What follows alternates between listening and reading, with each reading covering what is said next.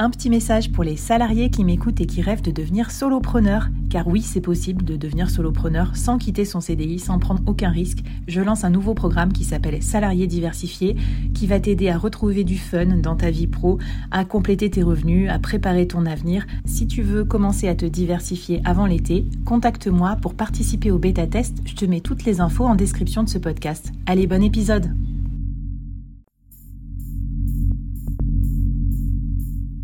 Quoi ressemblerait ton business si tu pouvais être épaulé par les meilleurs experts?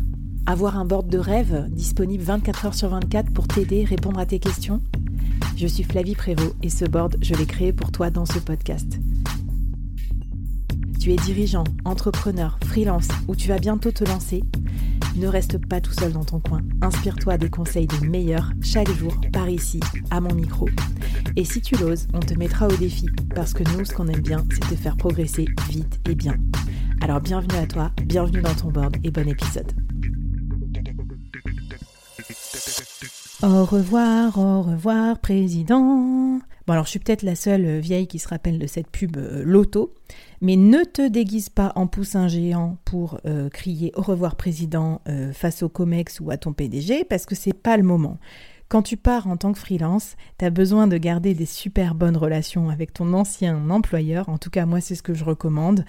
Donc, on va pas faire la politique de la terre brûlée. On n'est pas là pour dire ouais, allez, bande de salariés, euh, moi je pars devenir euh, libre et tout, je suis freelance, maintenant je m'en fous. Non, non, non, non.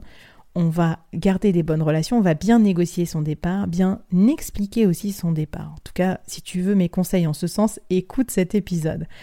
Moi, quand j'étais partie, j'étais pas partie parce que je m'entendais pas avec mon employeur, ni parce que je m'ennuyais, euh, ni pour toutes ces raisons. C'est juste que j'avais envie d'explorer des nouvelles choses, travailler dans des nouveaux secteurs d'activité, euh, voilà, travailler pour moi, euh, voilà, découvrir l'entrepreneuriat, tout gérer, les galères et tous ces trucs. Donc, c'est pour ces raisons que je suis partie et j'ai bien pris soin de l'expliquer au moment de mon départ. Parce que si vous parlez pas de vos raisons, les gens vont toujours en inventer à votre place. Euh, souvent quand on part et qu'on devient freelance, on va l'annoncer sur les réseaux sociaux parce que ces postes-là, ils vont permettre peut-être de trouver ses premiers clients. En tout cas, moi, mon poste de départ, je crois qu'il avait fait 80 000 vues, c'était incroyable, enfin, c'est genre mon plus gros poste ou peut-être 100 000 vues. Donc, je peux te dire qu'il euh, y a du monde qui l'a vu passer, donc j'ai vraiment pris super grand soin de l'écrire. D'ailleurs, si ça t'intéresse, je te mets le template dans la newsletter parce que euh, voilà, je pense qu'il a bien fonctionné et c'était une façon à la fois de clôturer la page élégamment, mais aussi de montrer ce que je saurais faire pour euh, mes prochains clients. Enfin voilà. Donc ça, c'est pas facile à manier, c'est intéressant. Négocier son départ, c'est aussi négocier si possible d'un point de vue Pôle emploi parce que, euh, comme disait Cyril, que je recevais dans un de mes épisodes, qui est multi-entrepreneur, Pôle emploi, c'est le premier business angel de France c'est quand même euh, une super façon d'être payé pendant deux ans, le temps de développer une entreprise fructueuse, parce que c'est difficile de gagner de l'argent dès le début d'une entreprise, y compris quand tu es freelance. Donc euh, si tu peux partir en, en rupture conventionnelle, par exemple, c'est quand même un gros plus. Mes bagages, me taille, c'est décidé. Des fois, je suis seul à la cité. Je vous dis goodbye sans hésiter. Ah, ah, ah. Je suis pas trop bien en vérité. Je vois des gens que j'aime me quitter. Qu'est-ce que j'ai fait pour le mériter? Désolé. La miss m'a abandonné. J'avais plus rien à donner. Faut ouvrir les yeux à un moment donné. La belle vie, c'est ça que je voulais. Je me suis mis à me saouler.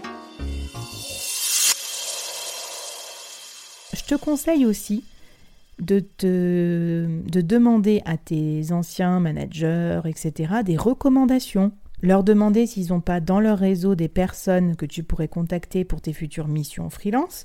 Et défi du jour, le plus difficile, mais, mais c'est pour ça que tu écoutes le board aussi, c'est pour, euh, voilà, c'est pour t'augmenter aussi en tant qu'entrepreneur, signer son propre employeur comme client. Ça, c'est le Graal en tant que freelance, tu vois. Euh, c'est d'essayer d'avoir tellement des bonnes relations et d'être tellement bien positionné en tant que freelance que même ton employeur a envie de continuer à faire appel à tes services. Voilà, donc ça, c'est le défi que je te lance. Si tu n'y arrives pas, c'est pas grave. Déjà, les bonnes relations, c'est sympa. Moi, pour la petite histoire, j'ai pas signé Sixt en tant que freelance parce que eux, euh, ils, recrutent quelqu'un, si tu veux, à ma place. Ils ont besoin de ce poste à temps plein. Maintenant, je sais qu'on est, euh, on est super en bonne relation et que voilà, euh, je peux compter sur eux pour me recommander si besoin. Et je peux parler justement de mon expertise d'avant comme un élément positif dans mon portfolio de freelance. Alors que quand tu es en mauvaise relation, malheureusement, ça sera à double tranchant. Tu pourras pas trop dire ce que tu as fait dans ta boîte d'avant parce que s'ils appellent ton ancien manager, tu vas te faire saquer. Euh, écoute, j'espère que ça t'a plu, cette euh, mini-série passée de salarié à freelance. Évidemment, c'est speed, évidemment, euh, c'est hyper synthétique, mais c'est ce que t'aimes aussi si t'écoutes le board. Si tu en veux d'autres, suis-moi sur LinkedIn, j'en parle beaucoup de freelancing.